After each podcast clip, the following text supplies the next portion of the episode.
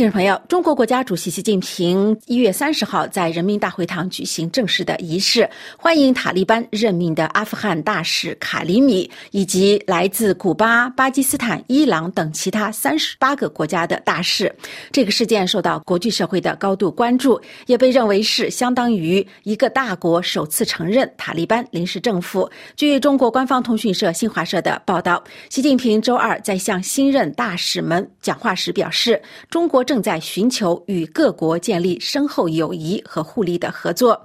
塔利班首席发言人周二在社交平台 X 上表示，中国已经了解世界其他国家所不了解的事情。他也呼吁俄罗斯、伊朗和其他国家采取此类的措施，升级与喀布尔的双边外交关系。美国则通过国务院的发言人马修·米勒表示，北京是否正式承认塔利班政权，有待中国关。员的澄清，他说：“对于美国而言，塔利班与国际社会的关系取决于他们的行动。自从2021年8月份塔利班重新掌权以来，阿富汗一直受到国际社会的孤立，并且生活在国际制裁之下。阿富汗政府没有得到任何国家的承认。中国则是塔利班掌权以后唯一派遣驻阿富汗大使的国家。去年9月13号，新任驻阿富汗的大使赵兴向阿富汗临时政府代。”代理总理递交了国书。同一天，赵兴也向阿富汗临时政府代理外长递交了国书的副本。中国外交部试图淡化在喀布尔任命大使一事，称这是希望阿富汗能够更好地回应国际社会的期待。通过部长级的会议促进双边贸易的讨论，中国对铜矿的巨额投资以及两国之间道路的开通，中国政府正在与这个被世界广泛视为弃儿的国家保持着密切的关系。在外交方面，中国于去年十二月底在联合国安理会与俄罗斯一起对任命特使的决议投了弃权票，表明了对阿富汗的支持。喀布尔方面曾经拒绝接受这个职位。认为没有任何必要。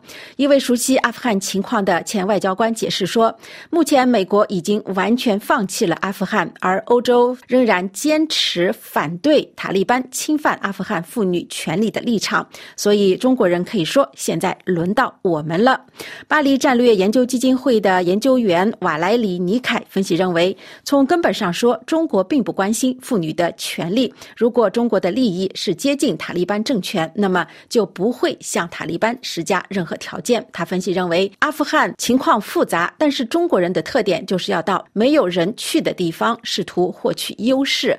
法新社分析认为，现在中国和塔利班的政权在没有官方承认的情况下互派了大使，确实允许中国与一个孤立的国家建立外交关系。尽管这个国家的资产遭到西方的冻结，其领导人也正受到国际制裁。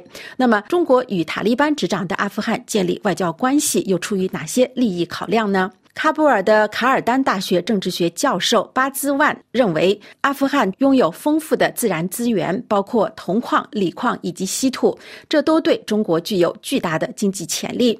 中国也对阿富汗的石油感兴趣。自从2023年1月份重新谈判西北部阿木盆地的一份为期25年的旧合同以来，中阿双方已经开始在18口油井中开采石油。同样，在能源领域，中国公司已经。表表示打算投资五亿美元在阿富汗的太阳能领域。分析还指出，阿富汗在“一带一路”倡议中的战略地位，也让它成为一个更具吸引力的合作伙伴。阿富汗还可能成为中巴经济走廊的一部分。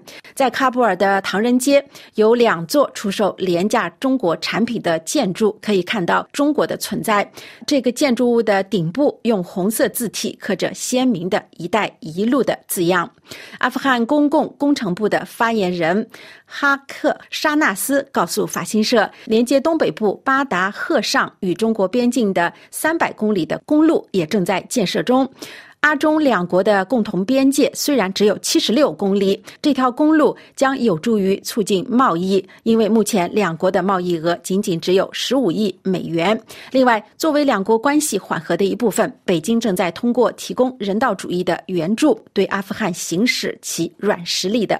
除了中国，阿富汗塔利班政权也正在积极发展与周边国家的关系。本周一就和来自包括中国、俄罗斯、伊朗和印度等十一。一个国家的代表组织了一次会议，目的是要发展合作，实现建设性的接触。阿富汗的外交部长告诉媒体，合作将使应对该地区恐怖主义的威胁成为可能，并且提供互联互通，带来经济发展，让所有人都受益。他说，阿富汗伊斯兰酋长国尊重其他国家的选择、政府结构以及发展模式，同时也希望其他的国家尊重阿富汗的选择。以上要闻解说由艾米。编播，感谢收听。